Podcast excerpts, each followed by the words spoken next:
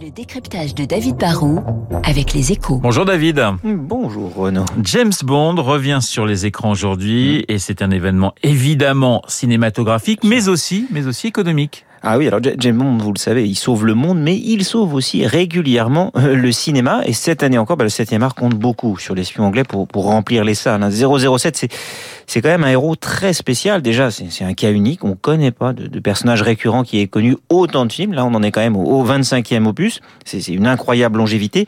Ensuite, Bond est un vrai héros mondial. À part peut-être en, Corée du Nord et encore, ce sont des films que le monde entier adore. Hein. D'ailleurs, pour être vraiment mondial, le méchant dans les James Bond, vous l'avez remarqué, hein, c'est toujours un, un, psychopathe apatride. C'est pas quelqu'un qui vient d'un pays précis.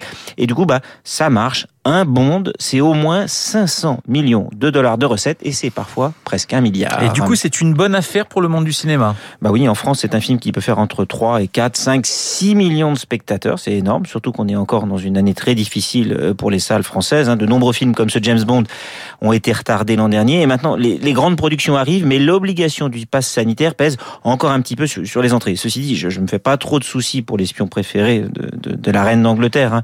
Lui, c'est une vraie machine à mais aussi parce que au-delà des entrées en salle, ce qu'il faut savoir, c'est que James se finance par ce qu'on appelle le placement de produits. Hein. C'est vraiment le, roi de ce segment-là. Si vous voulez que votre voiture, votre costume, votre téléphone, votre bouteille de vodka, votre montre apparaissent dans un bond, eh ben, les entreprises doivent payer. Et on valorise euh, cet apport des entreprises à environ 100 millions de dollars par film. Quand on sait que le budget d'un 007 tourne autour de 300 millions, on se rend compte que c'est énorme. Alors vous dites James, vous David, et cette stratégie de, de, placement de produits est rentable pour les, pour les entreprises? Bah oui, car on, voit les, quand on voit l'espion rouler en Aston Martin, bah, ça fait quand même beaucoup de bien à, cette marque. Hein. Nokia qui fournit les téléphones a même demandé euh, pour le dernier James Bond que l'on retourne des scènes, car avec le, retard qu'avait pris le, film dans la sortie, bah, ils avaient depuis chez Nokia sorti de nouveaux modèles de téléphone. En fait, les entreprises se servent aussi de l'événement pour, pour communiquer, hein, être partenaire.